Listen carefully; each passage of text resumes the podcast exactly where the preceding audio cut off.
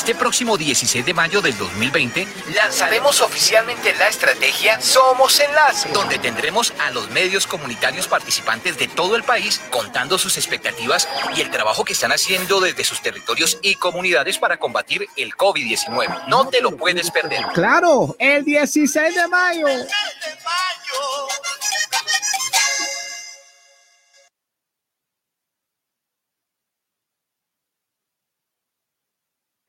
Somos Enlace. Los medios comunitarios de todo el país, jóvenes, adultos, comunidades, colectivos, organizaciones radiales, instituciones educativas, corporaciones de mujeres y de memoria, radios comunitarias itinerantes, radio campesina, corporaciones radiales. Somos Enlace. Comunicación, cuidado y participación. Además nos puedes visitar en nuestra página web laotrajuventud.org slash somos enlace.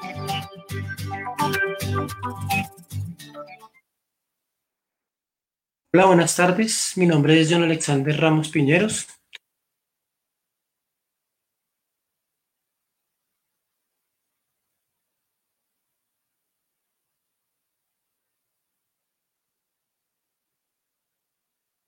Comunicadores, innovadores desde su cultura y fuera de ella. Exactamente. Este próximo 16 de mayo del 2020 lanzaremos oficialmente la estrategia Somos Enlace, donde tendremos a los medios comunitarios participantes de todo el país contando sus expectativas y el trabajo que están haciendo desde sus territorios y comunidades para combatir el COVID-19. No te lo puedes perder y no olvides seguirnos en nuestras redes sociales, arroba laotrajuventud.org en Facebook, Instagram Twitter.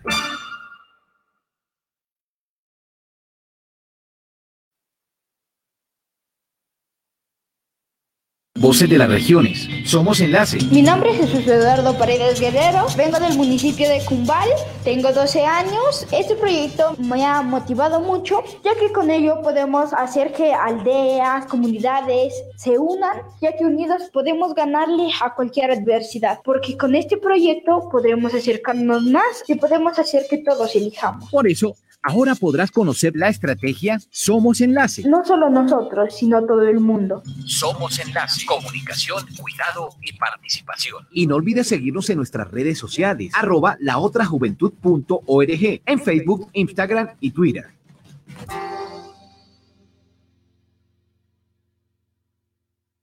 Las voces de las regiones. Somos Enlace. Mi nombre es Ingrid Mayerly Calva. Soy del resguardo indígena de Panán, municipio de Cumbal. Tengo 12 años. Hago parte del colectivo radial de la emisora Identidad Estéreo de Panán. Mi programa se llama Reforestando Conciencias, en la cual está dirigido a motivar y a promover a los niños a que tomen conciencia de cuidar a la Pachamama. Somos Enlace. Este proyecto me parece muy interesante ya que se puede adquirir conocimiento y para mí es un gusto hacer parte de esta red UNICEF.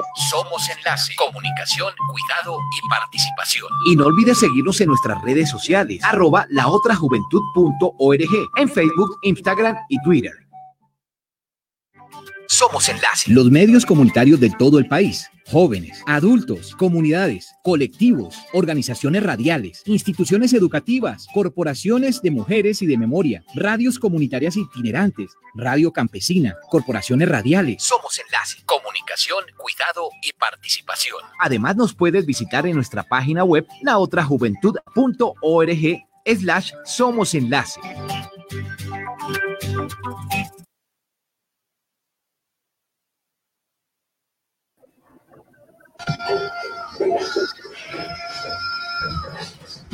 Bueno, creo que ya estamos al aire. Sí, señores, sin duda alguna. Hola, un fuerte abrazo para todos y para todas.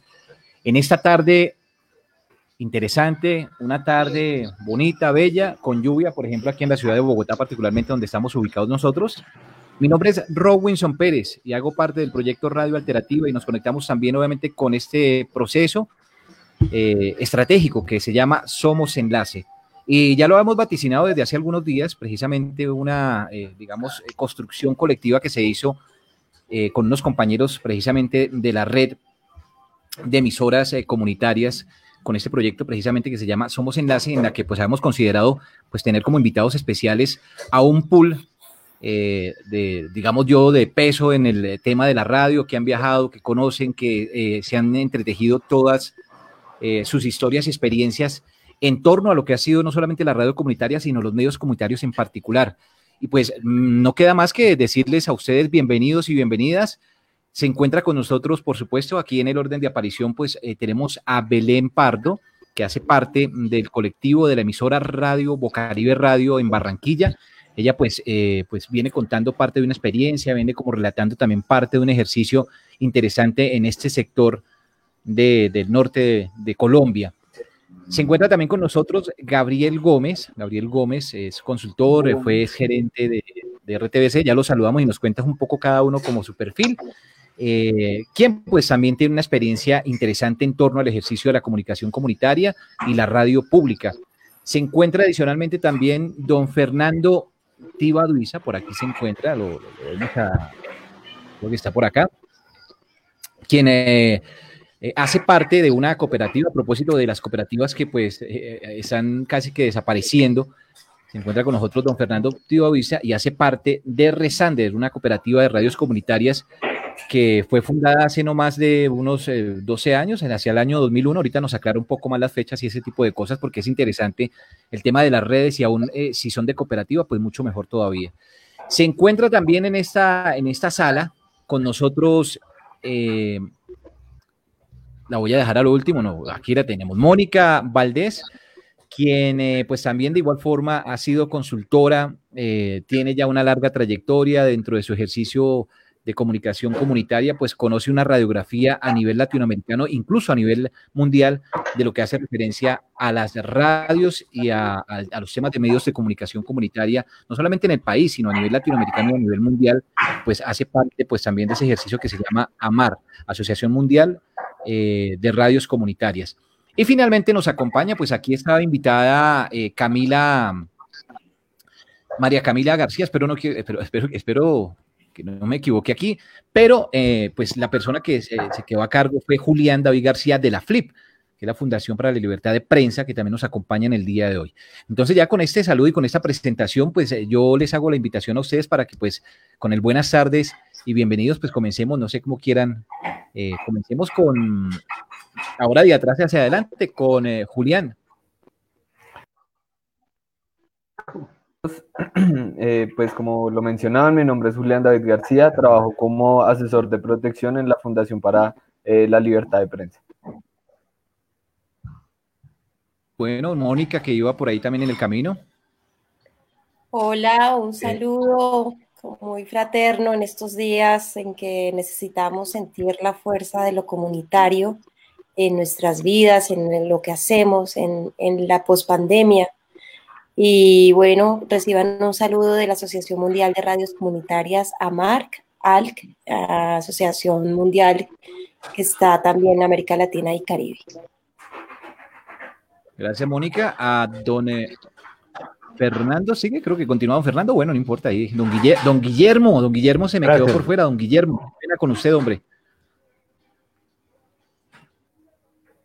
Muy buenas tardes, un abrazo inmenso por aquí desde Tibasosa, Boyacá, a los compañeros y también pues con todas estas ganas de la radio, sobre todo hoy que la radio es más vital que nunca y que está comprobado, sobre todo en estos tiempos de aislamiento, que la radio es la única que, no merece ese aislamiento y que está más presente que nunca en nuestras comunidades.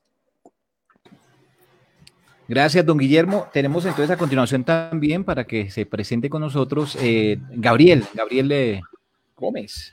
Buenas tardes. Gabriel Gómez, buenas, buenas tardes. Buenas tardes, me encanta estar en este panel con Somos, con, con este programa en la tarde y saludarlos para decirles que, bueno, en confinamiento o en cuarentena, la radio ha estado siempre presente en la vida de, desde hace más de un siglo, en la vida de todos nosotros y ahí sigue, y ahí seguimos con la radio de compañía y con la radio de ayuda y de contribución a la construcción de sociedad. Muchas gracias, Gabriel. Por supuesto, también nos acompaña eh, Fernando Tibaduiza. Muy buenas tardes, un saludo muy especial desde San Gil, Santander, desde Rezante, la red de emisoras comunitarias. Eh, como decía eh, Robinson, somos una cooperativa de medios de comunicación, hacemos parte del número de redes de radios comunitarias en el país, que son alrededor de 30 redes regionales que estamos eh, representando y articulando los procesos de las radios comunitarias en los territorios. Y en esta etapa de confinamiento también la solidaridad es parte de, de esta dinámica y por lo tanto estamos ahí atentos a, desde la comunicación, desde la radio, a contribuir con estos cambios que nos está dando la vida. Muchas gracias, don Fernando. Y tenemos también, pues, finalmente a eh, Belén, o sea, comenzamos de, de, atrás hacia adelante y adelante hacia atrás. Eh, Belén Pardo de Bocaribe Radio, buenas tardes también, bienvenida a este espacio de Somos Enlace. Hola, Robinson, y a todas las personas que están en el panel y escuchándonos y viéndonos también. Un saludo desde Barranquilla.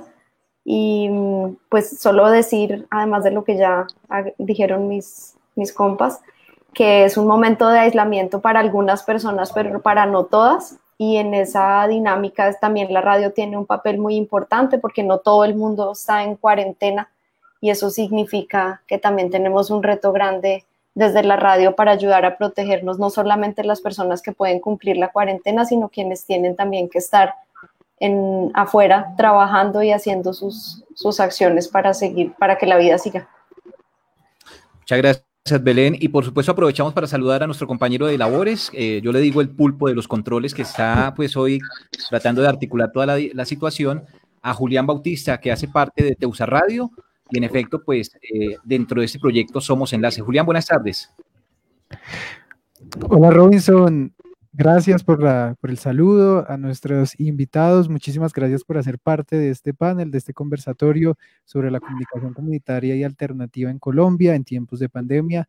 Muy felices de tener esta charla en el marco de Somos Enlace, una red de medios comunitarios alternativos, organizaciones sociales de 15 departamentos del país que se unen para luchar contra el COVID-19 con el apoyo de la Fundación La Otra Juventud y en alianza con UNICEF Colombia. Gracias Robinson y a ustedes bienvenidos. Vale, muchas gracias eh, Julián. Bueno, ahí estamos entonces todos los actores prácticamente ubicados acá en el ejercicio de empezar a hacer una radiografía también y mirar qué es lo que está pasando con la comunicación comunitaria a nivel general, a nivel nacional. Y lo importante es que como somos, eh, estamos ubicados en diferentes puntos cardinales de la región, pues eso es lo que lo hace más interesante este encuentro, además. Eh, Vamos a, darle inicio, pues empecemos a charlar un poco cómo ha sido la experiencia de ustedes con la radio, con las comunicaciones aquí en Colombia. Así de manera muy, muy pues, breve, pues, podríamos eh, darle palabra a, a Belén, que fue la que cerró. Tal vez la que menos experiencia tiene de todo este panel. sí, me no creas, no creas. bueno, ya son varios años, sí, pero bueno, este es realmente aquí en, eh, ahora mismo solo me ven a mí, pero todas las otras personas que están conmigo tienen muchos años de experiencia, no solo en el trabajo en la radio en sí mismo, sino en, en la reflexión sobre el papel de la radio, que es quizás lo más importante, el reto en el que estamos quienes estamos en la radio comunitaria, que no solamente es la producción, sino estar pensando todo el tiempo en ese papel que se tiene que ir transformando. Yo hago parte de una radio comunitaria en un municipio capital, que es uno de los, de los más recientes tipos de licencia para emisoras comunitarias. Ha habido hace más años en los municipios no capitales, pero en, ciudades capitales apenas el año que viene cumpliremos los primeros 10 años de esas emisoras. Y ha sido un reto eh, porque no es sencillo mantener eh, viva la, idea de la emisora, no solamente en términos económicos, que es sobre donde generalmente está la reflexión, sino sobre el papel de los medios para brindar información de calidad que permita a la ciudadanía tomar mejores decisiones, pero también como escenarios abiertos para la discusión y la reflexión desde la misma ciudadanía, o sea, espacios en donde la gente pueda llegar y expresarse. Ayer escuchaba al profe José Ignacio López Vigil decir que no era no era darle la voz a la gente, sino devolvérsela, porque realmente el, el, el, espacio de la radio comunitaria ha permitido eso y el reto de mantenerla viva justamente está ahí, en devolver la radio a quienes la han perdido en otros escenarios, pero ahora mismo pues en diálogo con un montón de plataformas que permiten la opinión y la reflexión, no solamente la radio, y cómo mantenerse vigente en ese escenario. Creo que Fernando lo decía, la radio y Guillermo, la radio sigue viva en este momento porque tiene una posibilidad que no da Internet y es la cobertura, pero pues cada radio en su pequeño pedazo, en las ciudades capitales incluso ni siquiera se cubre toda la ciudad y eso nos pone frente a un reto de trabajo en red, que un espacio como este es, es parte de ese reto continuo de estar trabajando en red. Claro que sí, Belén, y más ante una situación tan compleja como la que estamos viviendo ahorita con el COVID-19. Sí, adelante, adelante, Robin. Dale, dale, no, te preocupes. Pero igual, bueno, decía yo que ante una, una, situación como la que estamos viviendo con el COVID-19, eh, eh, Guillermo o Fernando, ¿quién está? Ah, Guillermo, Guillermo también nos puede contar un poco, cuéntenos eh, en ese orden, cómo, cómo, la dinámica de la, de la, radio, cómo ha sido la dinámica de los, de los medios de comunicación, en este caso, desde, desde la región de Boyacá, como esta región cundiboyacense, cómo, cómo ha sido ese manejo y más ahora con, con las dinámicas que estamos viviendo. Gracias, Robinson. Bien, la, bueno, yo llevo también bastante tiempo en el asunto de la radio, algo más de 30 años, en diversos procesos de formación por el país. Eh, aquí en Tibasosa, vinculado durante 20 años con la emisora comunitaria Radio Semillas, que tuvo cierto reconocimiento a nivel del país de todo el trabajo que se hizo desde la radio comunitaria, también vinculado a una parte en, en la radio de interés público, pero siempre he hecho también radio, yo diría que la radio clásica, la radio sobre todo que madruga y que se levanta con la gente en el campo. Así que yo desde hace muchos años hago un programa, actualmente lo hago en la radio pública del departamento, que llega a 90 municipios. He aceptado la invitación de mucha gente a tomarme un tintico a las 4 de la mañana y entonces a través de la radio me les meto a la casa y desde la casa de cada uno de ellos compartimos la radio, estamos coplas, ponemos la música campesina, contamos lo que somos, contamos de nuestras alegrías, de nuestras tristezas, de nuestros productos, pero sobre todo algo importante que ha sucedido en la radio aquí en el departamento de Boyacá y de ese programa es que hemos entendido que más importante que madrugar, aquí en Boyacá lo más importante es levantarse con un tris de alegría, con una sonrisa, con buena cara, de buen genio, y que hemos validado el producto familia. El programa, aunque está cruzado por lo musical, es un programa muy educativo en cuanto a sentir el apego a la familia y todo lo que nosotros podemos hacer por la familia. Y ha sido vital en estos días de aislamiento porque digamos que durante dos horas la radio no nos habla de problemas ni de aislamiento, sino nos habla de otra manera que estamos haciendo para estar juntos, nos habla de alegría, nos habla el comadre, la comadre, el compadre, el amigo, el vecino, nos hablan de aquí, de allí, y todos hemos entendido que lo que estamos es experimentando otra manera de vivir, pero que la estamos pasando de alguna manera bueno y que hemos recordado ciertas cosas que son muy auténticas por aquí y que no se tienen.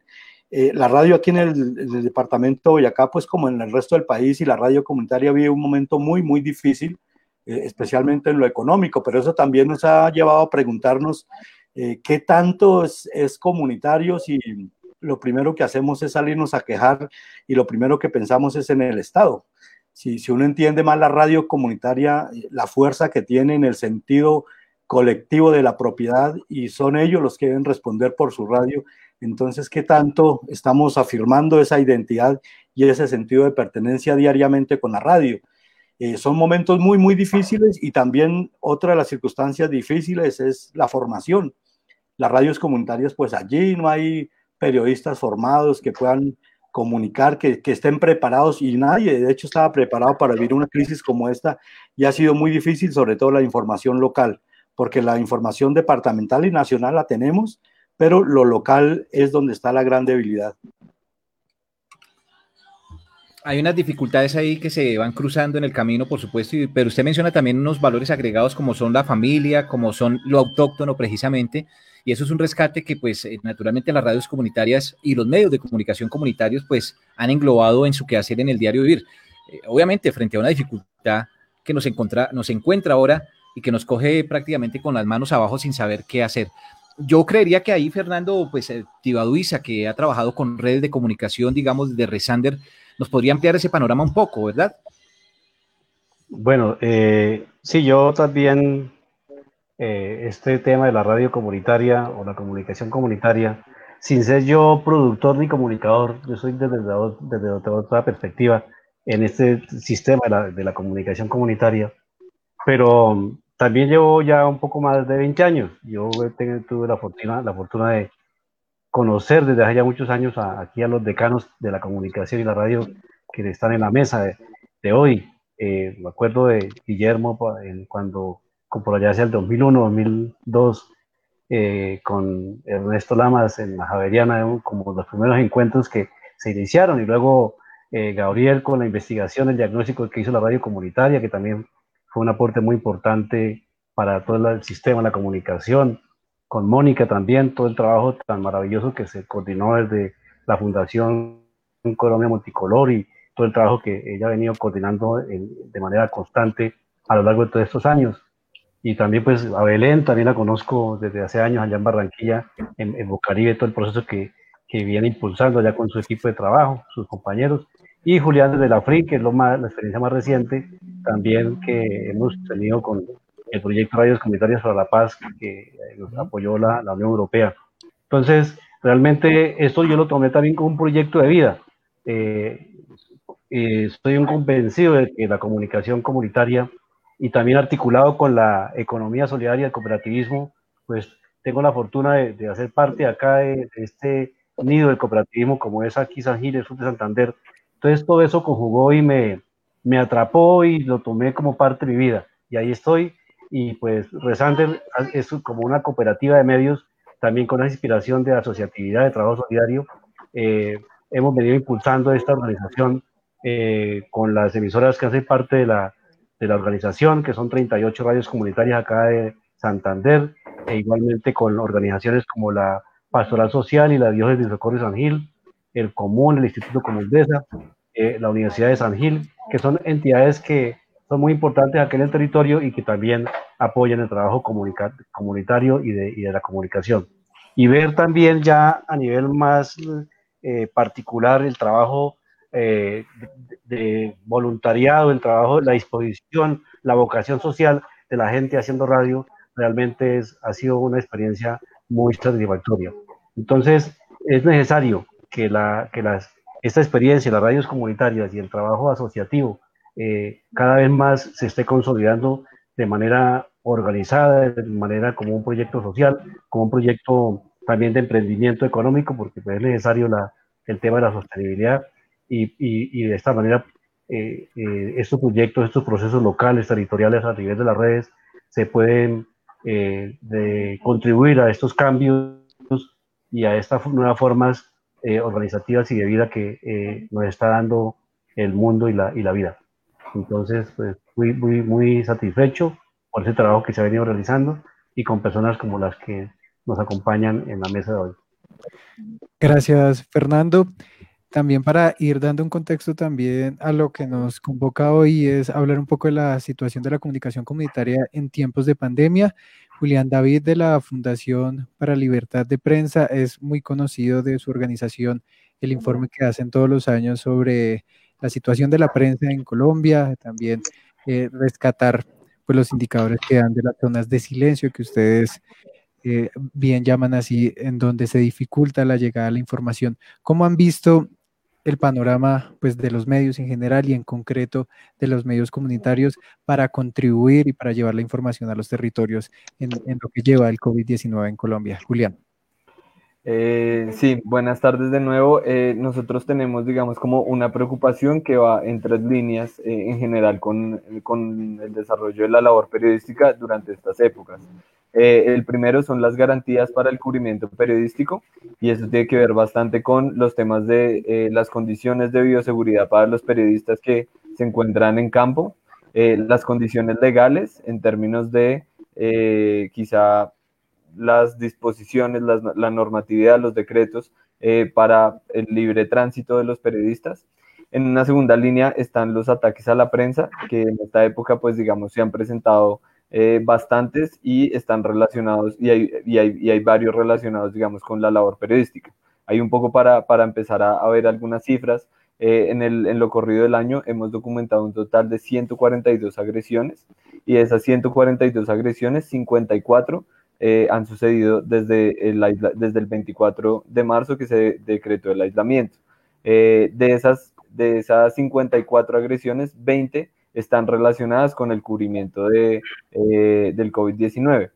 Y de esas 20, 10 son obstrucciones a la labor periodística, 4 son dificultades de acceso a la información pública, 2 son estigmatizaciones, 2 son amenazas, una exclusión y una acción arbitraria a través de redes sociales. Eh, y un tercer punto, pues están los problemas financieros que nosotros hemos evidenciado, tanto de los medios de comunicación, eh, y medios de comunicación y periodistas que han, han, manifestado, digamos, como las dificultades económicas.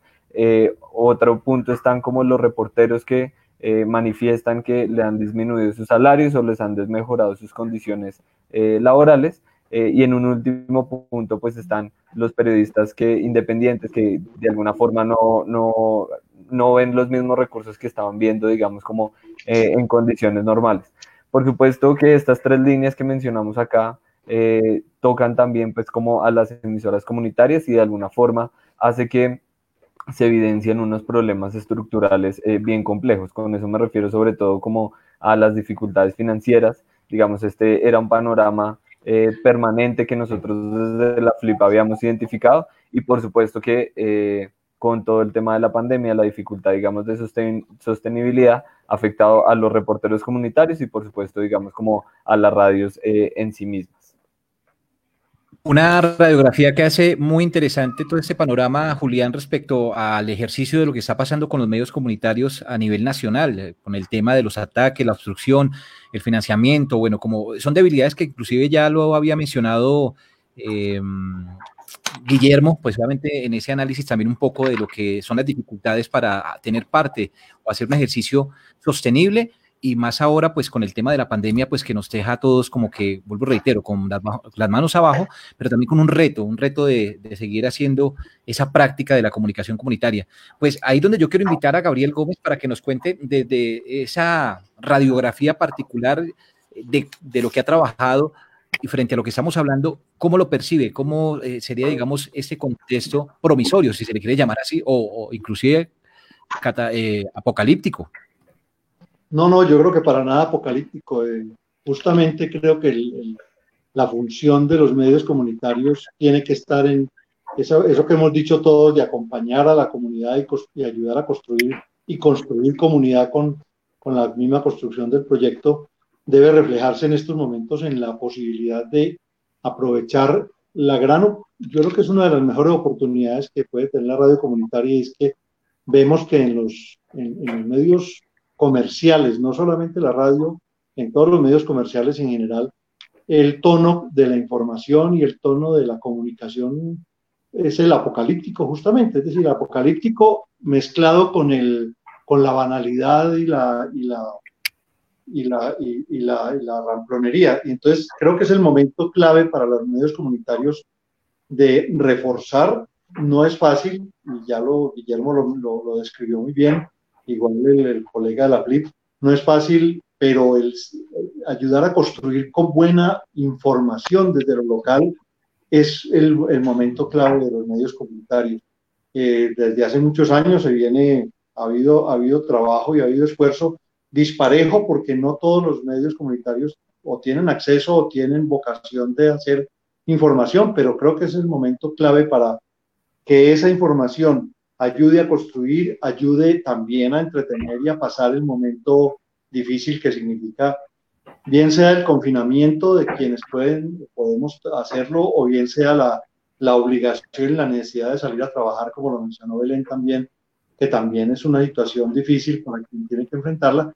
Y ahí los medios comunitarios creo que tienen que mostrar lo que son, para lo que fueron creados, que es justamente para que la comunidad pueda sentir en ellos una parte constructiva, una parte que, le aporta a la, generación de esperanza. Yo creo que una de las cosas que nos, con la que nos combaten fuertemente es quitándonos la esperanza, ayudando, construyendo esa sensación de que nada se puede hacer, que todo está perdido, que en el país nada sirve y los medios comunitarios tienen que ser el, el detonante de esa otra actitud ante la, ante la realidad, que es que la realidad es que construimos sociedad, construimos comunidad todos los días en las circunstancias que venga. Ha habido, nosotros ahora desde las ciudades podemos sentir que esto es muy extraño, lo de la, lo de la pandemia, de la cuarentena, pero todas las comunidades que han vivido la guerra por años y años y años en el país saben que no es fácil la vida y sin embargo ahí en medio de todo la construyen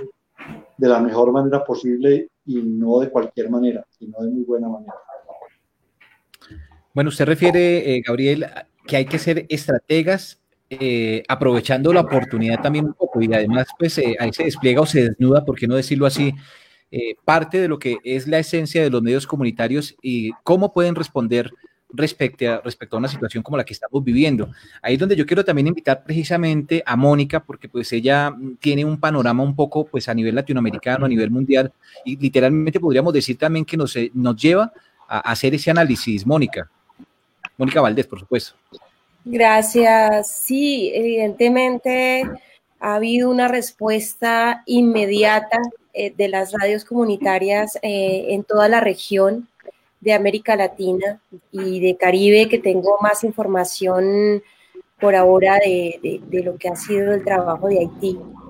Pero en general ha sido sobre todo de responder a las necesidades del sector rural, de evidenciar eh, eso que decía ahora Belén, de la no conectividad o la falta de acceso al Internet y eso cómo ha afectado las escuelas, el acceso a, múltiples derechos como la, educación, la salud, la información misma.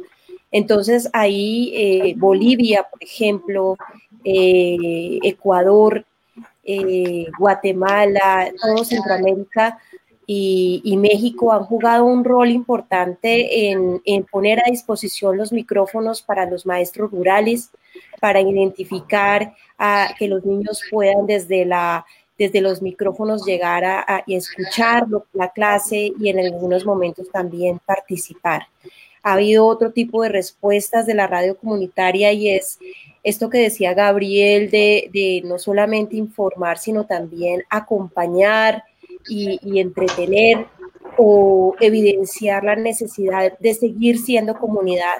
Y sin duda, todo ese, ese trabajo ha sido importante en Argentina, en las emisoras de Uruguay, en las emisoras de Paraguay, en, en la zona andina, en Colombia ha sido muy potente eso de, generar, eh, por ejemplo, campañas para animar la solidaridad, las donaciones, activar todo el comercio local que también está en crisis, pero aún así dando lo que puedan para, para los mercados y para también entender la necesidad de abrigar el, el, concepto del cuidado, el autocuidado y el cuidado de los otros y de las otras. Y por último, yo quisiera también eh, resaltar la labor de muchas radios comunitarias en nuestro continente para evidenciar la urgencia del sector comunitario en, una democracia y en, y en tiempos de crisis como una alternativa informativa que rompe el cerco mediático, que pueda ser una voz informada de calidad. Y en este sentido el rol que han jugado las radios comunitarias en Brasil para hacer la contrainformación a las fake news que, está causando muertes, muertes importantes y que también están afectando la frontera en Colombia, especialmente en la Amazonía colombiana, porque la información que viene del propio Estado brasilero ha sido tan perjudicial que ha eh, llegado hasta nuestras fronteras y en particular a las comunidades indígenas de la Amazonía colombiana que compartimos frontera con Brasil y donde ya en este momento hay una crisis humanitaria de gran relevancia y que afecta, por ejemplo, la vida de autoridades indígenas que son verdaderos reservorios de espiritualidad y de sabiduría y, de, y los pilares de nuestra, de nuestra conservación eh, de esa biodiversidad.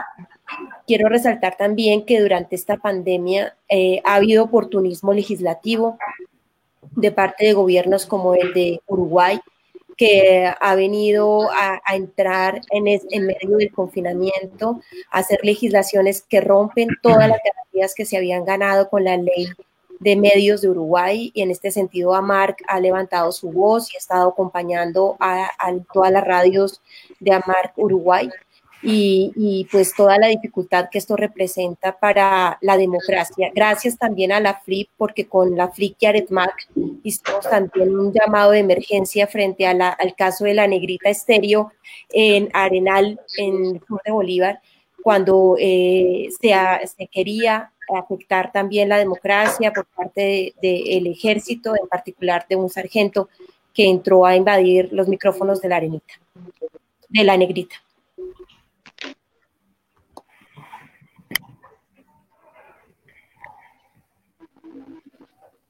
Gracias, Mónica, por esa por ese panorama de, la radio comunitaria también en Latinoamérica. Ya para entrar Julián, en materia. Julián, discúlpame, yo, quería hacer un, comentario, digamos, como para, para participar un poco en la, en, la discusión sobre, sobre el sostenimiento. De alguna manera, nosotros desde la FLIP eh, hemos valorado mucho eh, como la disposición que han tenido las emisoras comunitarias para reponerse, digamos, como a estas dificultades económicas y, y todo el esfuerzo que hacen, pues por reconociendo la dificultad que es obtener una licencia, eh, poder mantenerla y poder seguir informando para la comunidad. Es un trabajo más allá de la perseverancia, es un trabajo como eh, supremamente valiente. Eh, y aquí es donde, donde debe también empezar a, a preocuparnos, digamos, la, las disposiciones estatales frente a este tema y la falta de atención frente a estos problemas que en últimas son problemas estructurales, ¿no? Entonces nosotros, digamos, desde la FLIP eh, en la investigación cartografías de la información identificamos que el 60% de los medios de comunicación eh, no ofrece condiciones laborales estables para sus periodistas y en esta crisis, digamos, como de, de esta pandemia, pues esos problemas de alguna forma que son tan estructurales eh, se empiezan a agudizar.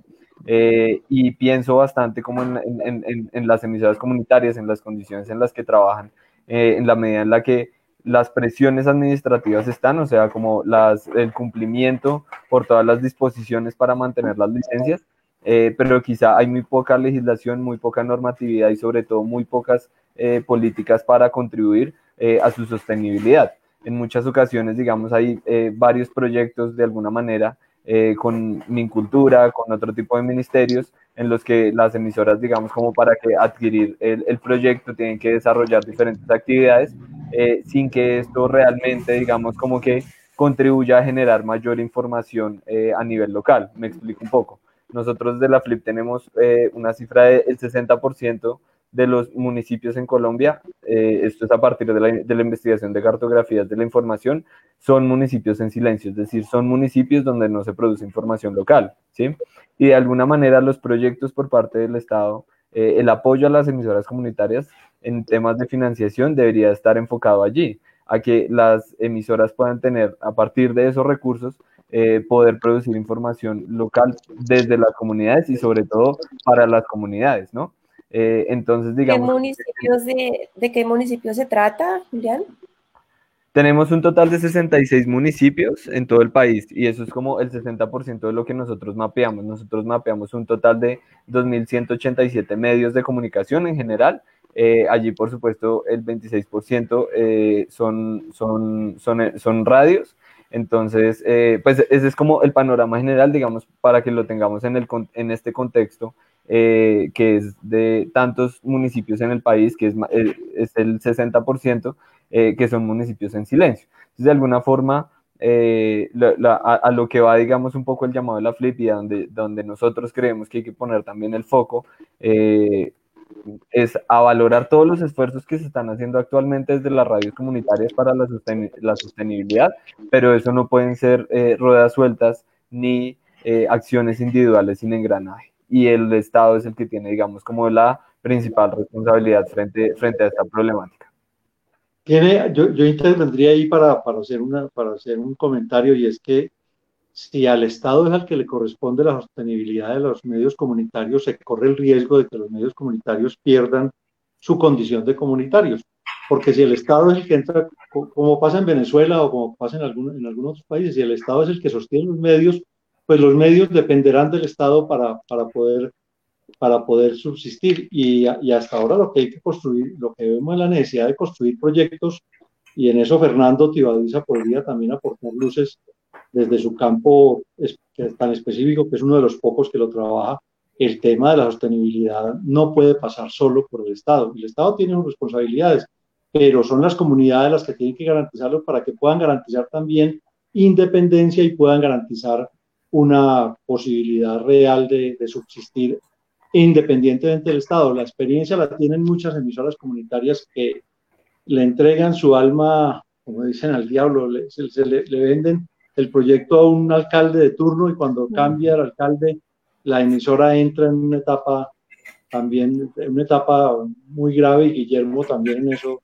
podrá, Gabriel, Gabriel un, poquito, un poquito para hacer claridad y sobre la discusión, cuando nosotros nos referimos, digamos, como al apoyo del Estado, no es que los contenidos eh, y todo el funcionamiento de la emisora dependa del Estado. Lo que nosotros planteamos es que, eh, digamos, como que las disposiciones y como yo lo mencionaba, el engranaje sí debe venir, digamos, como de una disposición general. O sea, es decir, si tenemos una gran cantidad de emisoras comunitarias en el país y en todas identificamos que hay problemas financieros, lo que creo es que eh, de alguna manera tenemos que adecuar la lógica de cómo vamos a tener eh, emisoras comunitarias para, para, la gente. En esa medida, yo sí quise hacer un poco la distinción y es que esa dependencia no, no, debe ser una dependencia y mucho menos a nivel editorial, ¿no? lo, que debe haber, lo que debe haber es que como parte de una garantía del Estado de acceso a la información de pluralidad informativa en todo el país, debe existir, digamos, como estos mecanismos para que haya un financiamiento óptimo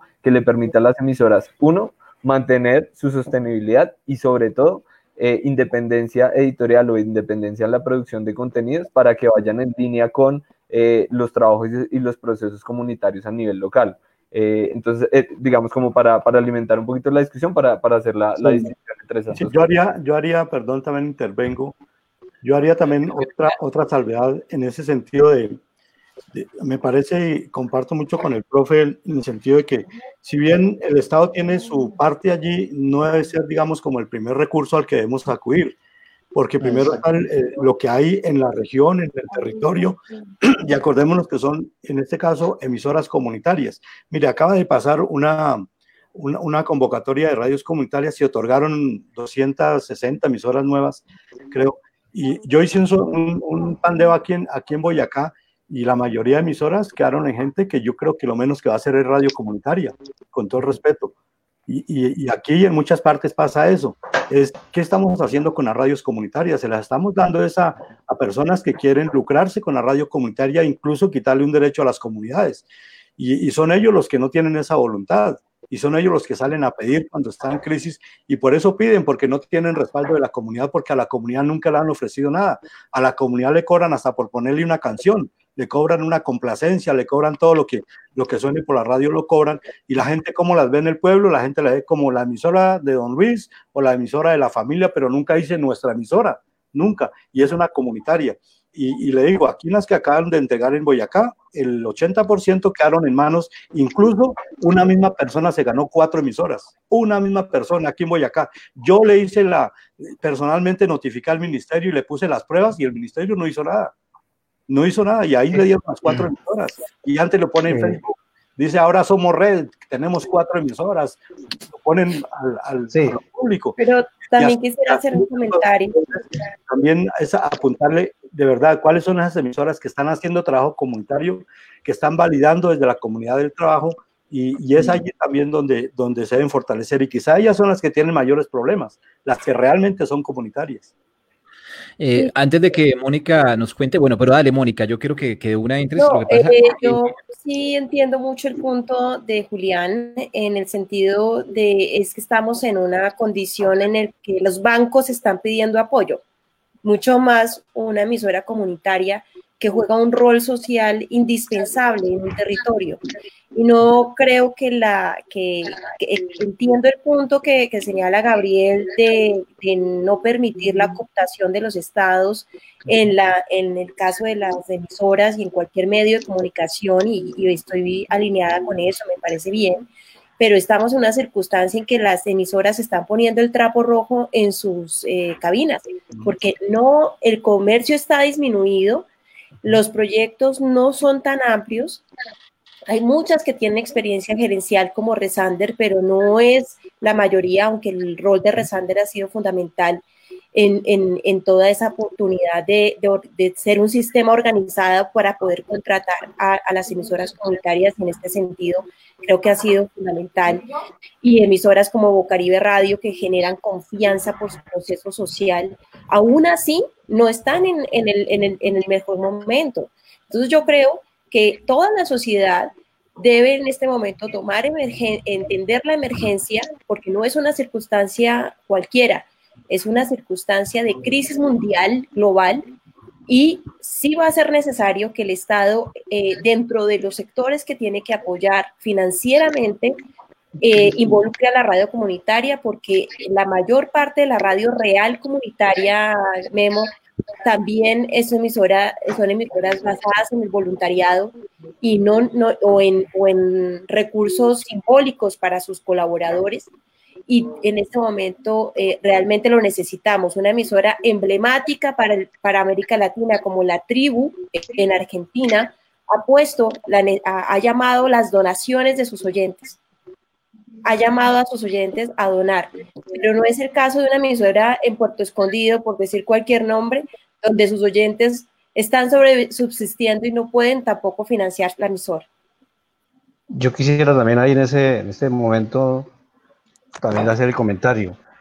Eh, o sea, es, es, evidente todo lo que se ha dicho, eh, la crisis, la crisis mundial, la crisis en el sector, diferentes sectores de, de, la economía y la crisis también en el sector de la radio comunitaria. Y, y pues eh, es un tema que, que, es latente y es, de agenda y pues eh, nosotros en Resander hemos mm, analizado y revisado y llegamos a una conclusión y es que eh, hay que refundar o revisar el modelo de gestión de la radio comunitaria para garantizar su sostenibilidad. Su sostenibilidad ¿sí? y, y, porque, como decía Guillermo, hay, hay, hay concesionarios que ven esto es como algo particular y no como un proyecto social, un proyecto comunitario. Y algo que también he entendido en este proceso es ver la sostenibilidad de lo integral, no solamente de lo económico, que es lo que en muchos casos se ha asimilado y se ha tratado de imitar a lo comercial. Entonces, y lo que decía Julián es, o sea, el 60% de las emisoras eh, comunitarias no tienen una estabilidad laboral.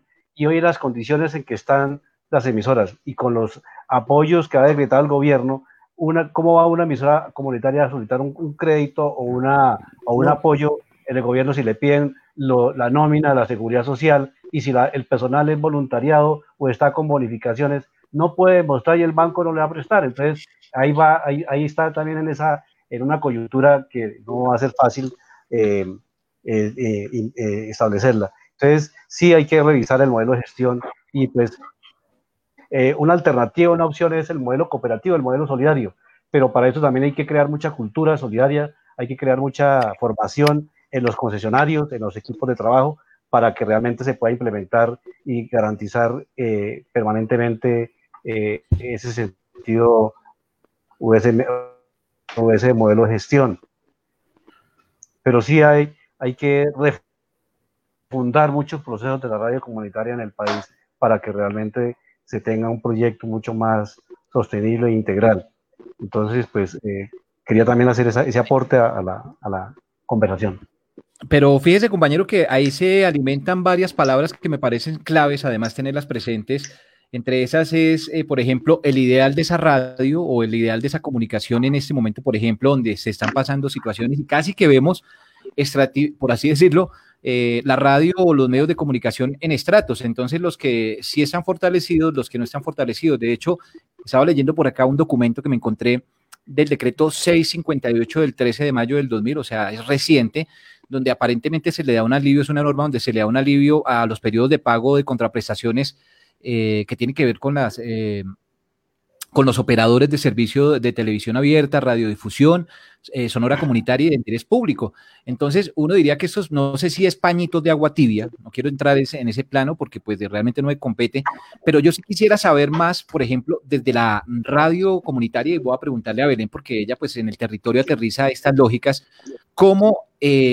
¿Qué están haciendo respecto a esto? Por ejemplo, que están viviendo, porque, pues, por ejemplo, decir, Bocaribe puede estar muy fortalecida ¿sí? O puede estar muy débil, pero como decía, eh, Radio Escondida pueda, o todo lo contrario, no lo sé.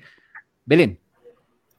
Bueno, yo realmente creo que el punto está en que la pandemia simplemente devela una situación que ya venía ocurriendo. Es decir, la crisis no empieza en, en marzo cuando llega el COVID como a Occidente, sino que realmente hay, Fernando lo ha dicho, hay un problema gravísimo de la gestión de los recursos en las emisoras de hace mucho tiempo. Hay un problema también desde la misma lógica de la entrega de las licencias en términos de que Guillermo pone un ejemplo de cómo alguna gente que quiere tener una emisora busca una licencia comunitaria porque le es más barata, pero no realmente porque tenga la intención de tener una emisora comunitaria. desde esa base, o sea, sabiendo que la crisis no empieza en este momento, sino que viene de más atrás, también las respuestas a la crisis son muy distintas según la situación de cada emisora. Y efectivamente, por ejemplo, en el caso nuestro, que nosotros nunca hemos dependido de la pauta porque por las condiciones en las que estamos en la ciudad y por decisiones políticas del equipo también, eh, no es posible depender de la pauta porque habría que haberse vendido, eh, digamos, en el contenido para poder depender de la pauta dentro de la ciudad. Entonces, eso fue una decisión. Eh, y, nosotros hemos buscado desde, desde el inicio otros mecanismos para la sostenibilidad que están más vinculados, por ejemplo, a los proyectos de cooperación y a los proyectos desde las distintas instancias que es en el nivel nacional.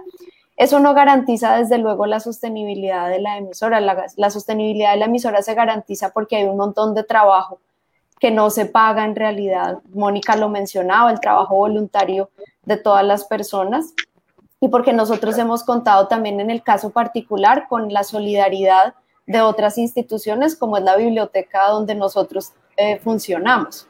Entonces tenemos una situación en cierto sentido privilegiada frente a otras emisoras, pero, pero, pero realmente no solo en este momento, sino porque ha habido un proceso previo en el que también habíamos estado funcionando de esa manera. Pero sí creo que, y, alrededor de eso ha sido también la reflexión sobre todo, también de los contenidos incluso y de lo que se está produciendo en la radio, la reflexión sobre que esto que está pasando nos está develando un escenario en el que hay, son necesarias muchas transformaciones para que las cosas realmente puedan eh, no volver a la normalidad, sino ser normales, porque lo que había antes del COVID no es que fuera lo normal, era que estábamos acostumbrados a unas circunstancias y, que fue, y no tiene sentido que sea normal que las emisoras tienen que estar sufriendo todos los meses para pagar una nómina o un arriendo o unas contraprestaciones por el uso del espectro electromagnético. Y por ejemplo, en este momento, ya para, para mencionar como cosas que están pasando ahora, en este momento eh, no hay no hay ningún tipo de, propuesta para, hacer, para responder, por ejemplo, a la responsabilidad de Saico y de Asimpro. Eso es una responsabilidad de la que no se, claro, es un privado, sea, es una figura que no es exactamente, no es el FUR, no es el uso del espectro, pero por ejemplo, eso es una obligación que no ha dejado de estar. Los créditos, aunque me parece que, claro, pues son una posibilidad, realmente no son una posibilidad cuando no se cuenta con muchos recursos y es la situación de las, de las emisoras comunitarias en general. No es fácil pensar en, además de las deudas que ya están, adquirir una deuda más para poder pagar las deudas. Entonces habría que pensar en otros mecanismos, la refinanciación. Fernando mencionaba lo del trabajo cooperativo que no, puede, no es tan sencillo porque no, no es fácil empezarlo desde ceros como estamos en algunos casos, algunas emisoras ahora. Hay, hay procesos que llevan mucho tiempo en ese, en, en ese sentido avanzando hacia el cooperativismo, pero para muchos medios eso no es cierto. La, el, el, trabajo de las redes en algunas zonas es muy fuerte y es muy importante y muy útil, pero en otras zonas no es tan fuerte en algunas zonas está muy politizado, por ejemplo, y las redes que serían un mecanismo, eh, son, es también un espacio que hay que repensar. Entonces yo realmente pienso que la, la, crisis pone en evidencia, o la crisis, digamos, del COVID pone en evidencia un montón de situaciones que estaban realmente en crisis y solo que estábamos acostumbradas a ellas y no las estábamos viendo cotidianamente, pero nos, nos las develan, nos develan un sistema insostenible Uno diría que, que chévere un país donde hay 800 emisoras comunitarias. Claro que sí, como número eso es fantástico, eso yo no tengo ninguna duda que es maravilloso, pero la posibilidad realmente de sostenibilidad de esas emisoras es un reto, la posibilidad de trabajo en red de esas emisoras es un reto que habría que mirar, la pertinencia del trabajo de todas esas emisoras, sobre todos esos conglomerados que tienen una licencia comunitaria, como mencionaba Guillermo, no solamente es una cuestión de números, sino de, de una política que permitiera realmente la labor de esas emisoras fuera esa labor desde lo comunitario, incluso yo creo que la crisis del COVID nos, nos debería poner a, reflexionar también sobre la noción misma de lo comunitario. Que lo comunitario también requiere ser repensado y, y, reconfigurado también en la, en la diversidad de territorios y de relaciones sociales que tenemos en el país. Tal vez en un momento se pensó en, de una manera que no es que esté mal, sino que no es la única y pensarlo comunitario, por ejemplo, en una ciudad capital es muy distinto a pensarlo en un municipio o en un territorio rural. Y también se tiene que pensar, no es que no exista, sino que también se tiene que pensar y se tiene que poder pensar en el diálogo con esas, con esas otras emisoras. Entonces yo creo que sobre todo es un momento para reflexionar mucho sobre las distintas crisis y sobre responder a las crisis de una manera distinta porque si se responde de la misma manera, pues realmente los resultados siempre van a ser los mismos.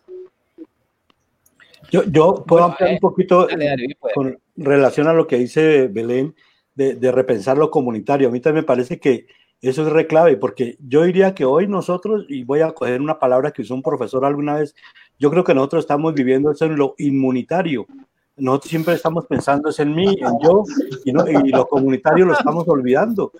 Realmente no, no, estamos trabajando en lo comunitario.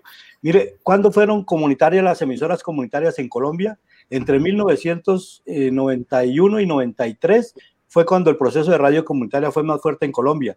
¿Por qué? Porque todos teníamos una lucha común y era tener licencias nos dieron la licencia y nos abrimos cada uno para su territorio, primero a montar la emisora y después a ver cómo se sostenía y, nos hemos olvidado. Hay muchas redes en Colombia, claro, pero en todo falta fortaleza y creo que la palabra clave es comunitario y lo que más nos ha enseñado esta, esta crisis del COVID-19 es que nosotros tenemos que volver a lo comunitario, si no nos jodimos en todo, en todo. No hablo de la radio, no hablo de comunicación, en todo, en todo. Si nosotros no volvemos a lo comunitario, nos jodimos. O sea, es, si, si esta crisis no nos enseña eso, estamos perdidos. Y más, si somos radios comunitarias, pues nos conviene más o seguiremos en un estado inmunitario, cada uno por su lado y que cada uno y que se salve que pueda. Yo, yo quisiera, yo quisiera en, ese, en esa línea recoger eh, la aclaración de, de, Julián David García, que me parece importante, pero y, y, con los otros comentarios que ha habido, fíjense que es que tenemos 25 años de la normatividad de radio comunitaria. Y evidentemente ya, como, como muy bien dijo Belén, hay un vacío en, en, los conceptos. A eso hay que reconceptualizarlo completamente.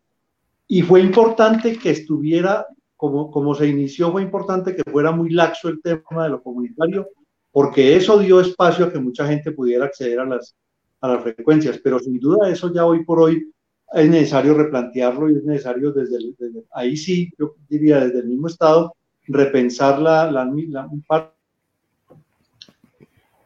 parte de la normatividad de, la, de las funciones y de los objetivos. Uno de esos, y, y recuerden también de gestión, no se exigió y no se ha exigido hasta la fecha que el concesionario de radio comunitaria se constituya como organización, como empresa social, y eso ya hoy por hoy podría ser una necesidad de, para, garantizar, para garantizar condiciones de, avance, porque si no, la precariedad va a seguir siendo el, la, precariedad va a seguir siendo el, el modelo o lo contrario, el modelo va a seguir siendo buscar radios comerciales a través de las frecuencias comunitarias y ninguna de esas dos posibilidades hace que avance.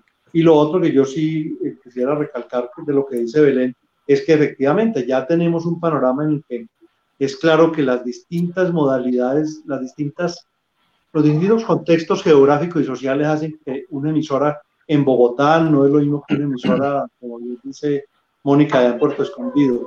Son realidades socioeconómicas distintas, empresas distintas, competencias distintas, mundos muy diferentes. Entonces sí es, probablemente allí es parte de, lo, de la labor que tienen las redes por delante, que es pensarse, repensarse en toda su magnitud el mundo de lo comunitario, que ya no es el de hace 25 o 30 años. Y, y que por otro lado... Ha cambiado mucho por otro lado, no está solo en el, el, que hace la radio como productor sonoro, gestor sonoro, sino en las audiencias y en los públicos que construyen comunidad y que la radio es un eje articulador como lo es la escuela, como es la cooperativa, como lo es, son las, los consejos de participación. digamos, hay una responsabilidad, hay una corresponsabilidad en los públicos de las comunidades para hacer de esa radio un ejercicio real de radio comunitaria, pero el hecho de que haya unos concesionarios que no son realmente representativos no nos puede, eh, digamos, distraer del sector como clave en, todo el proceso de construir democracia y un ecosistema de medios equitativo con, con el derecho a la comunicación. Creo que es un ejercicio que nos compete a los que estamos dentro y fuera de la radio. Aquí que menciona Guillermo a propósito y además antes de entrar en ese tema, y es que precisamente en el interior se develan muchas cosas con base en la pandemia. Eh, se develan en, el interior de, cada proceso de comunicación comunitaria, alternativa, popular, alterativa.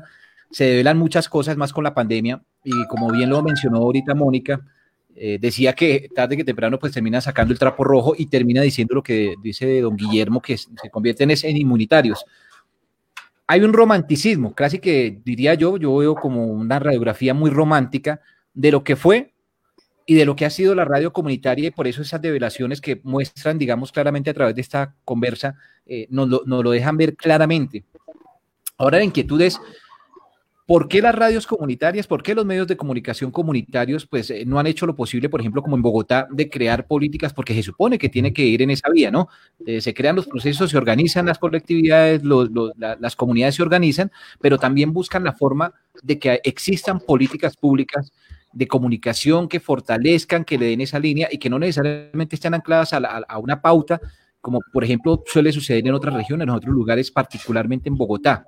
Esa es la inquietud que me asalta de momento. O sea, si eso de, lo comunitario que me parece importante volverlo a visibilizar, volverlo a analizar, si realmente se está haciendo, pues eh, pueda que en la actualidad y más aún, aún hay con, con los eh, nuevos medios de comunicación eh, tecnológicos y estas formas que están saliendo al aire, eh, es saber si esa palabra tan romántica es viable y más aún a través de una política pública. No sé si alguien me quiere ahí como, como, como, apoyar. Pues, yo, yo, me adelantar, yo me animaría a decir, evidentemente sigue siendo válido la existencia de un sector, llamémoslo comunitario, llamémoslo como, el nombre puede ser secundario, pero el modelo de radio general en Colombia tiene esa virtud, es que tiene una radio comercial, que es lo que es, una radio de interés público que ha ido teniendo modificaciones y que en general, en general ha, mejorado, ha mejorado más de lo, que, de lo, que se podía haber esperado hace unos años, pero también, y el sector de radio comunitaria, e, es un sector yo diría que podría ser más allá de lo comunitario. El término mismo de comunitario creo que ya no, no conserva tanta riqueza como, ya, ya no expresa tanta riqueza, pero sí tiene que haber radio en manos de las comunidades, radio en manos de las distintas organizaciones de la sociedad civil. No tiene que ser necesariamente eh, la radio popular que se entendía hace 30 años o que, o que algunos siguen intentando. Radios que no tienen un objetivo comercial y que pueden ser una alternativa clave. Yo sí creo que sigue siendo necesario construir eso, pero vuelvo, insisto, desde la misma radio comunitaria tiene que haber iniciativas de, políticas públicas, como bien, se dice, para que haya, un cambio, no solamente en el tema de sostenibilidad, que es muy importante, por supuesto, y la FLIP, y yo creo que en ese sentido la FLIP también es muy importante el apoyo a reforzar la necesidad de que haya información desde de espacios informativos desde la radio comunitaria, porque eso ha sido otra gran ausencia en la mayoría de las emisoras comunitarias en la radio de interés público hace, afortunadamente hace unos 20 años se recuperó, desde, desde la reorganización de Radio Nacional, se recuperó el espacio de información en el sector público. Y me, me enorgullece poder decir que no se la ha confundido y no se ha convertido en la, en la emisora del gobierno. Sigue siendo la radio, de la radio nacional, sigue siendo una emisora que, que en ese equilibrio difícil juegue el papel de emisora pública. Pero la radio comunitaria tiene que fortalecer la información porque a, punta de solo, de solo pasar música tampoco va a construirse una, una alternativa mejor. digamos, perdón, perdón, para no perder ahí la, la punta con, con Gabriel. Nosotros tenemos la información de, de, cartografías de la información, el 25% de las emisoras comunitarias no tienen informativos locales. Esto más que hacerle una crítica a la emisora comunitaria, a nosotros desde la FLIP nos preocupa esto, digamos, por el derecho al acceso a la información que están teniendo las personas, que básicamente en esos municipios se están informando a través de los medios nacionales y no tienen información, digamos, como con la cercanía de las coyunturas eh, más inmediatas. Esto por un lado. Ahora, eh, más allá, digamos, de, de, las disposiciones que, que, se necesiten por parte de las emisoras comunitarias, yo creo que también hay que evaluar bastante eh, y repensarse legislativamente y administrativamente qué tanto peso se le está poniendo a las emisoras comunitarias eh, que están contribuyendo en últimas a que eh, este tipo de procesos de producción de información local se estén afectando. Se me viene a la cabeza, ustedes trabajan mucho más estos temas y saben exactamente todos los días con qué les toca cumplir, pero es que a mí sí me parece que, pues desde la Flip nos parece que es muy complejo cuando toca pasar, pagar Psycho a Simpro, eh, espectro, la licencia esa, hay una licencia adicional, según entiendo, ustedes me corregirán, para tener informativos en, la emisora. No, ya no, ya lo abolieron. No, no, no, no. Listo, no, está bien. Y, pero aún la, así, póliza, la póliza. Sí, pues la póliza, la póliza. Pero aún así sigue habiendo unos gastos, digamos, que eh, son complicados de mantener. O sea, de, además de esos administrativos, pensemos en los gastos de la emisora, como bien lo mencionaba Belén, de pago de arriendos, ¿no? Que eso siempre estuvo más allá, y ahí sí estoy muy de acuerdo con Belén, o sea, esto, la, la, crisis y la pandemia lo que nos hace ver es que es un problema estructural de hace rato. Y me refería eso a lo administrativo, pero me refería también a lo, a lo, a lo, a lo en términos de eh, la, la, desigualdad que hay, la desigualdad evidente, por ejemplo, con eh, emisoras y medios de comunicación de la fuerza pública, ¿no?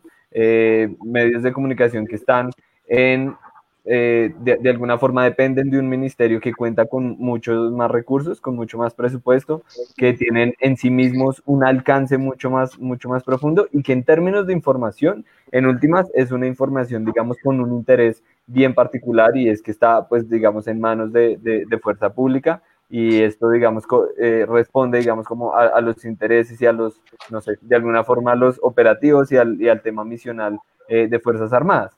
Entonces, si uno se pone a verlo nada más desde ahí, como con esa comparación, se empieza a dar cuenta que eh, evidentemente sí es necesaria, digamos, como una, una reconfiguración en términos de, de, del Estado relacionado con, con, esto.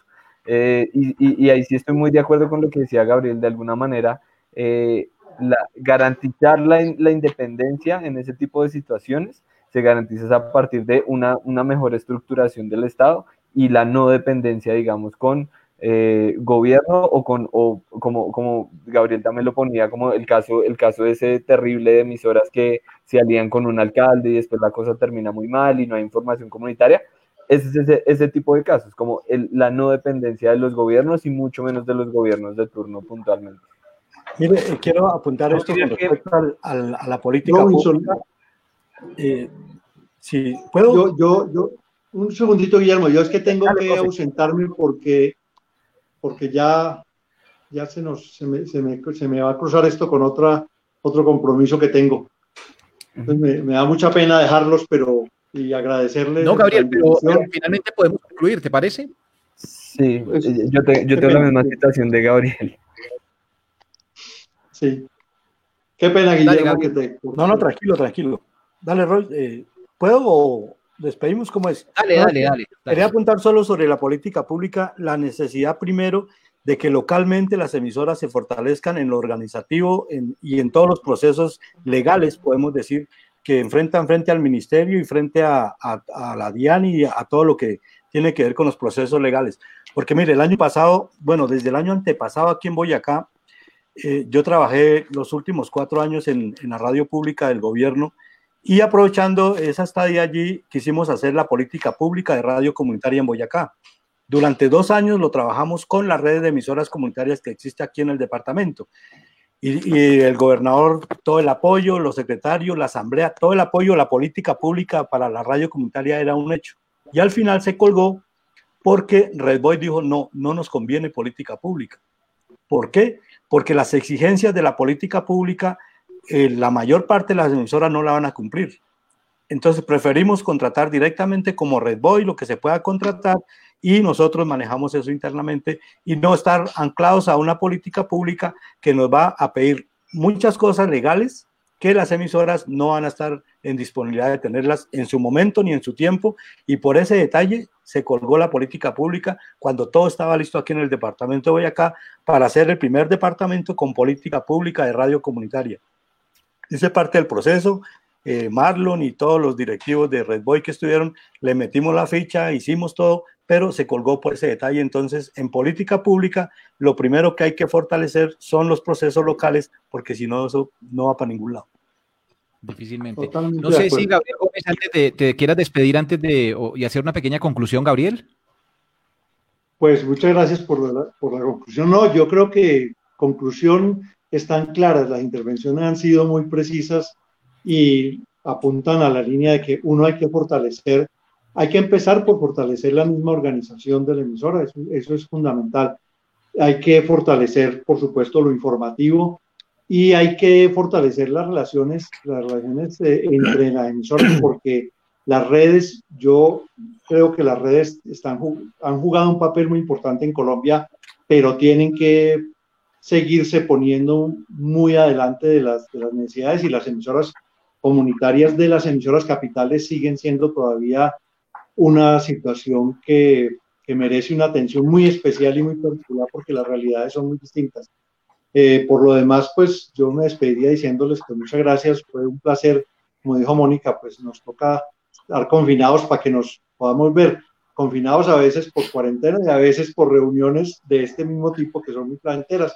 Espero que podamos volver a vernos presencialmente, virtualmente también, pero que podamos darnos un abrazo y recordar estos momentos como algo que fue especial, pero que no debe ser la normalidad. La normalidad debe ser que puedan existir medios independientes, que tengan un, que juegan un papel importante en la sociedad y que sean reconocidos por la comunidad como parte muy importante de ello. Muchas gracias. Profe. Gabriel. Uh, gracias, Gabriel. Aleluya, Gabriel. Yo quisiera decir hay una cosa frente a lo que decía Gabriel, como agregar eh, que me parece que ese fortalecimiento de la estructura como de red de las emisoras tiene que también apuntar a fortalecer o a estructurar mejor la relación con el Ministerio de las TIC, que me parece que es, muy, es una relación muy desafortunada en realidad. Yo creo que todas las emisoras podemos decir que tenemos mejor relación con el Ministerio de Cultura que con el de las TIC y ambas relaciones son fundamentales. Yo creo que esa relación con el MINTIC es algo que hay que reestructurar, no, no solo fortalecer, sino que hay que darle una estructura porque esa relación no existe y es insólito porque es como el par más natural para las emisoras. Y creo que otra cosa que hay que fortalecer mucho y para la cual en el caso nuestro en particular ha funcionado de cierta manera el confinamiento es la relación más estructurada con las otras comunidades o con las otras organizaciones que hacen parte de la comunidad comunicativa, digamos, de la emisora. Y es que está el, el, el confinamiento y la obligación en la que se vieron muchas organizaciones para dar respuesta a sus propias actividades en medio del aislamiento hizo que pensaran en la radio.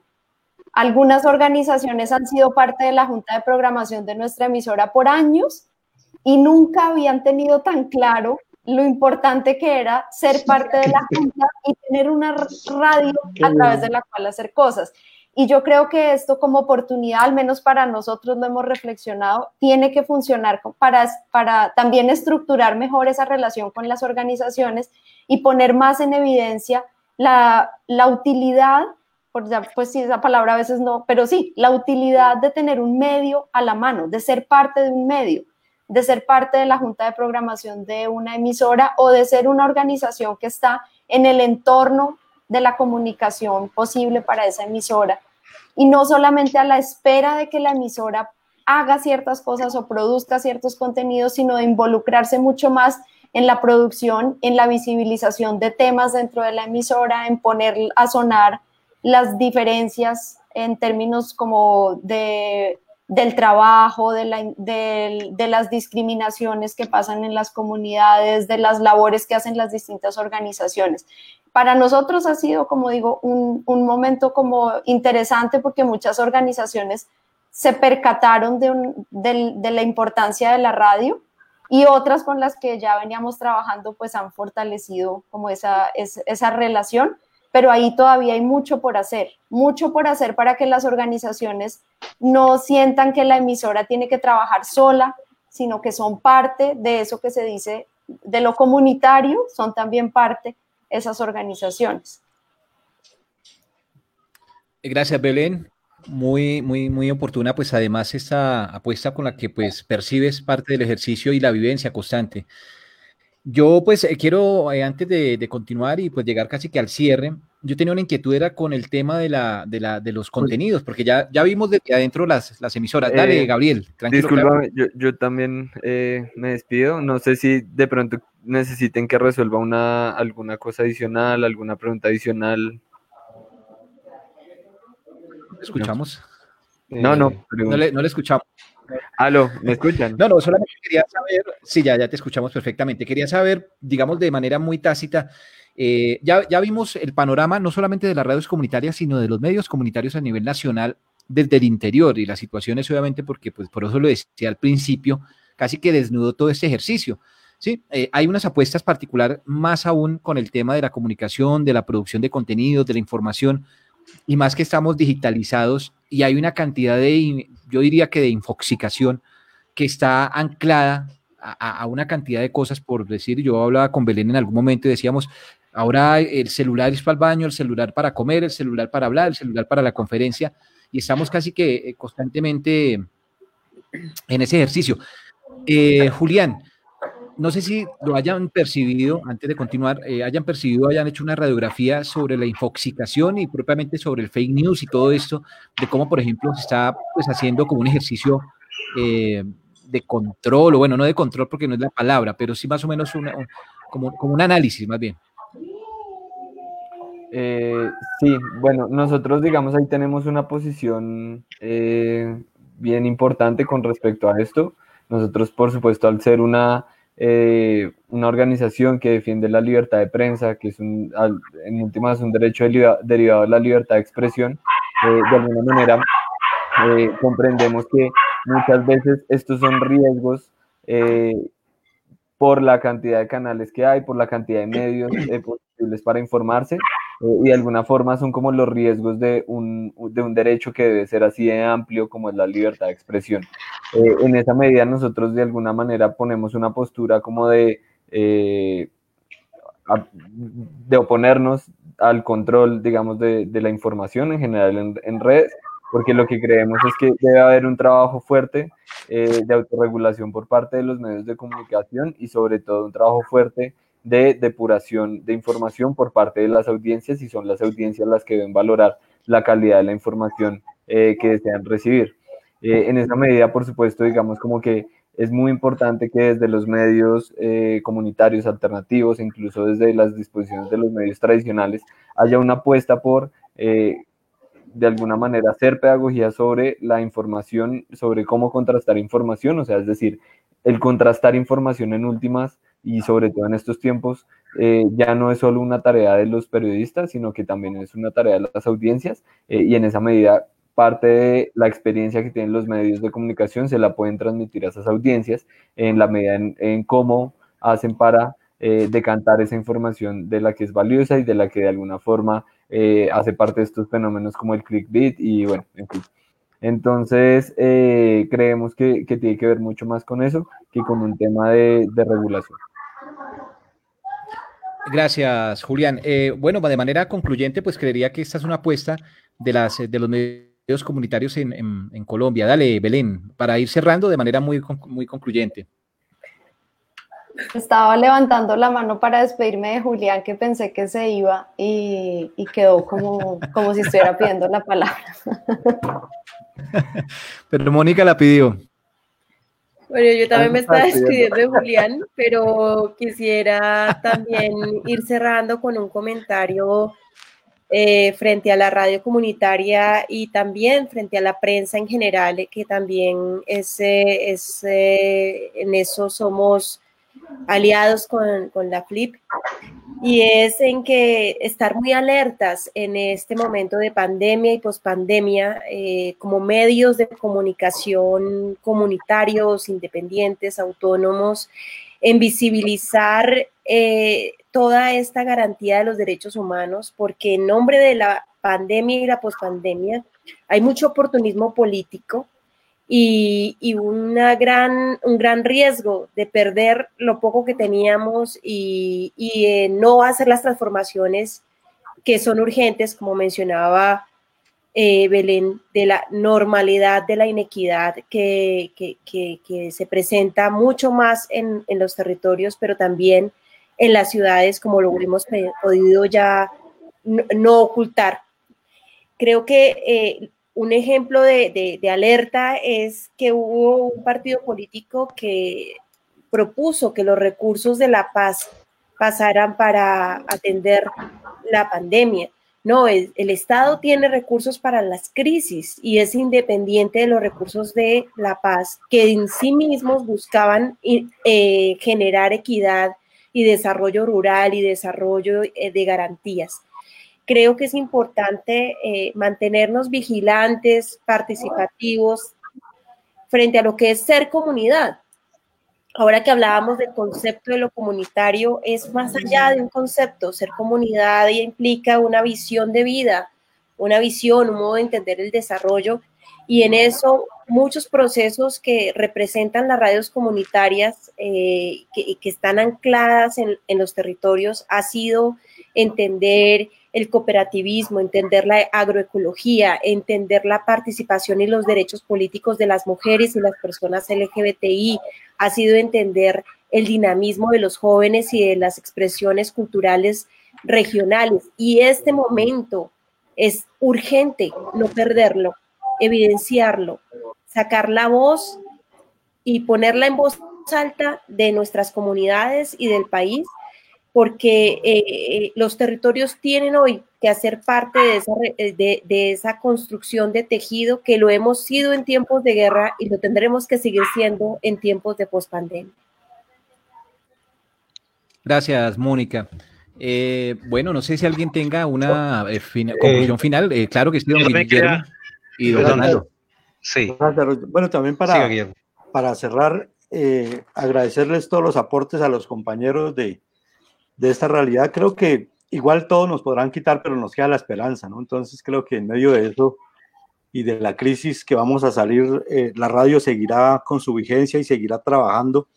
Y, como tres cositas puntuales. Primero, me parece que eso de las ayudas del gobierno, de, o sea, de, de que no paguen este año, pero paguen el año entrante, eso no ayuda a nada, eso lo que hace es crecer la deuda y eso no es, no es ninguna ayuda, ni ningún alivio, ni nada.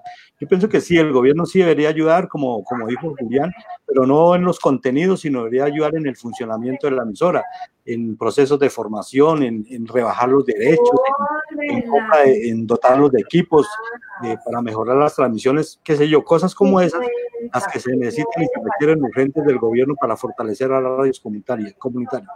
Y otra cosa es lo, lo, que tiene que ver con la, con la pedagogía de la comunicación, es decir, entender que sobre todo en las emisoras comunitarias, nosotros no somos solo oyentes, nosotros también somos productores, nosotros también somos capaces de generar contenidos y, y, tenemos que llevar hacia allá a la ciudadanía para que sean también portadores de eso y que generen sus propios contenidos.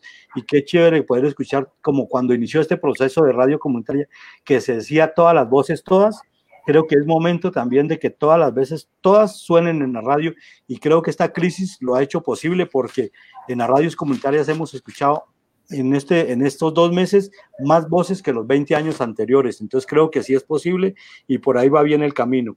Y otra cosa que, queda también eh, en, en las reflexiones, mire, me parece que a mí la radio sigue siendo un salvavidas ante cualquier crisis, ante cualquier momento de dificultad que viva un territorio, que viva un municipio, la radio es un salvavidas. Y, esté como esté la radio en manos de quien esté, seguirá siendo un salvavidas, porque mire, especialmente los, mayores de edad, los abuelos, ellos escuchan la radio y para ellos la radio es fundamental, es la compañía que tienen ellos. Muchos de ellos están aislados, la parejita, y lo único que los ha fortalecido y los únicos que le ha hecho compañía es la radio, así sea para escuchar música, pero es la radio y es la radio local la que los ha mantenido allí. Entonces pienso que en ese sentido la radio siempre se seguirá fortaleciendo porque la radio en cualquier momento y sobre todo en crisis seguirá siendo un salvavidas. Así que dejo como por ahí también y agradecerles eh, este momento. Muchas gracias a, a Robinson también por, por la invitación. No, a usted, don Guillermo, pues por haber atendido precisamente esta invitación. Eh, don Fernando, muy concreto.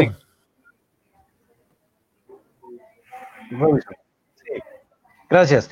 Mira, yo también, pues eh, es evidente de que nos encontramos en un sector eh, bastante débil, desde varias aristas, pero hay algo que la radio comunitaria mm, tiene que es su independencia, y eso no es negociable.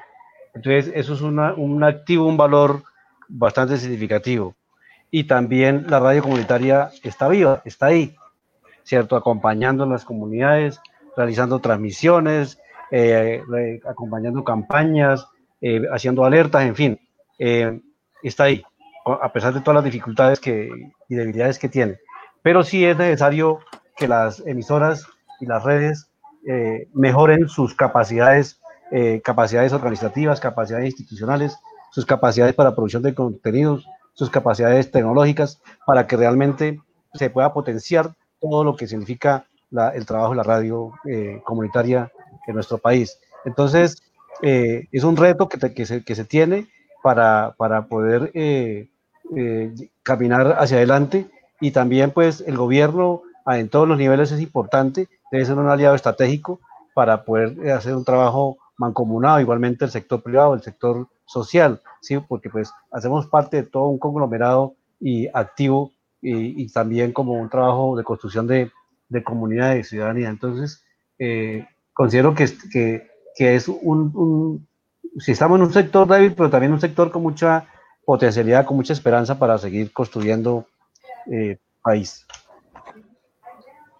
Bueno, es una invitación clarísima eh, a colectivizarse, a fortalecerse desde lo colectivo, porque es mejor unidos que, eh, solos por ahí. Eh, Belén.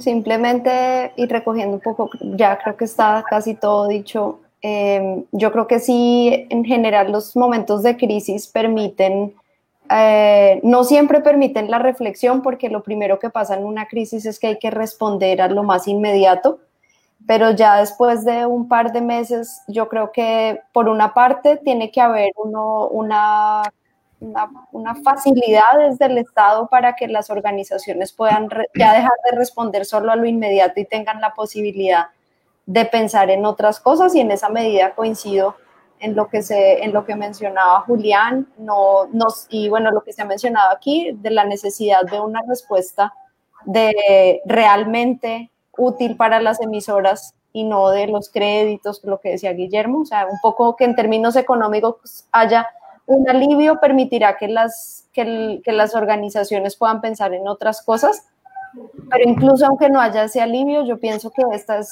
este momento eh, nos obliga a todas las emisoras comunitarias y en general a los medios comunitarios a una reflexión, no voy a decir a reinventarse, porque aunque es la palabra de moda, realmente creo que no, no, no pasa por ahí, pero sí tiene que ver con, con hacer una reflexión permanentemente crítica de lo que se está haciendo. Y este es un momento que, que, que, obliga a hacerla también, no solamente respecto al funcionamiento, que coincido que es fundamental, sino también a dónde está el énfasis de lo que hay que producir, a dónde está el énfasis de cómo hay que producirlo también, cómo fortalecer los mecanismos de producción ahora mismo desde las casas, ¿no? Como reconstruir la casa como un espacio para la producción de contenidos y para el diálogo, para que este tipo de espacios se puedan dar, no solamente a través de Internet, sino a través de la radio, porque yo sí creo que hay que utilizar al máximo todos los mecanismos que están. Internet es uno de ellos, pero la radio no solamente pasa por ahí y eso también obliga a repensar otras cosas, la comunicación telefónica, el grito, el pregón, otros mecanismos que también tienen que, pasar a ser parte de lo que se comunica eh, y no solamente lo que está en Internet, porque eso ah, obviamente deja muchas personas por fuera, pero sí claramente es un momento para pensar y reflexionar no solamente cómo responder ante la crisis concreta del coronavirus, sino ante todas las evidentes fallas del sistema que está mostrando el coronavirus y que no van a desaparecer con la vacuna, sino que hay que buscarles cura en el mediano y en el largo plazo.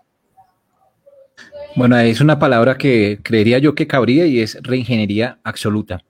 Pues ya eh, para hacer el cierre, yo les agradezco enormemente a todos nuestros panelistas, invitados que estuvieron en esta eh, en este Somos Enlace, en esta propuesta donde hablamos de comunicación comunitaria, de la radio comunitaria, hicimos un ejercicio y pasamos por la trazabilidad de lo que se ha vivido a nivel nacional, incluso también hicimos una radiografía en el plano latinoamericano, mundial, y por supuesto, pues eh, un ejercicio desde la visión de la FRIP, por supuesto, desde eso de, lo que está viviéndose en los territorios puntualmente.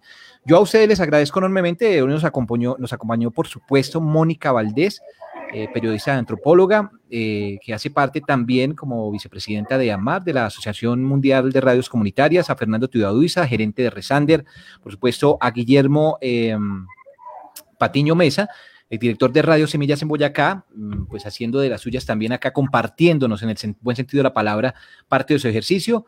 A Julián, eh, que vino en representación de María Camila, pues que también son coequiperos del Centro de Estudios de Libertad y Expresión de la Fundación para la Libertad de Prensa. Por último, eh, a Gabriel Gómez, que se retiró, pero pues también nos compartió desde su experiencia esa radiografía, ese ejercicio puntual.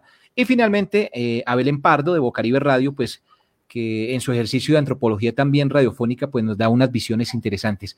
Por lo demás, lo que queda es saludar a los oyentes que estuvieron en contacto, que estuvieron en sintonía con nosotros, que nos saludaron, que nos enviaron mensajes aquí. Nelson Hernández, los amigos a, la parte de arriba de la Guajira, bueno, varias eh, enlaces que tuvimos en este momento con la red de ideas, el cuidado de la información y la red Somos Enlace. Les agradezco enormemente, colegas, compañeros y amigos. Con mucho gusto a todos. A ti, gracias por la invitación. Muchísimas gracias. Muchas gracias. Qué alegría verlos a todos. Igualmente, abrazos allá. Ah, Muchísimas gracias. Moni, chao, Moni. Gracias. Chao, chao, Guillermo. Un abrazo para todos. Y así nos despedimos, mis amigos. Un abrazo para todos. Gracias a nuestro control máster, a Julián eh, Bautista, quien se encuentra en este momento también. Julián, muchísimas gracias también por apoyar este ejercicio desde los controles. Así, sin más ni más, nos despedimos. Espero que este documento pues sea eh, no solamente para el constructo, sino también para la evidencia y también pues para el análisis. Un fuerte abrazo. Se despide con ustedes Robinson Pérez desde la radio alternativa. Gracias, Robinson. Y a las personas que nos siguen, no olviden, cinco y media tercer programa de lanzamiento de la red Somos Enlace. Somos Enlace. Los medios comunitarios de todo el país. Jóvenes, adultos, comunidades, colectivos, organizaciones radiales, instituciones educativas, corporaciones de mujeres y de memoria, radios comunitarias itinerantes, radio campesina, corporaciones radiales. Somos Enlace. Comunicación, cuidado y participación. Además nos puedes visitar en nuestra página web laotrajuventud.org slash somos enlace.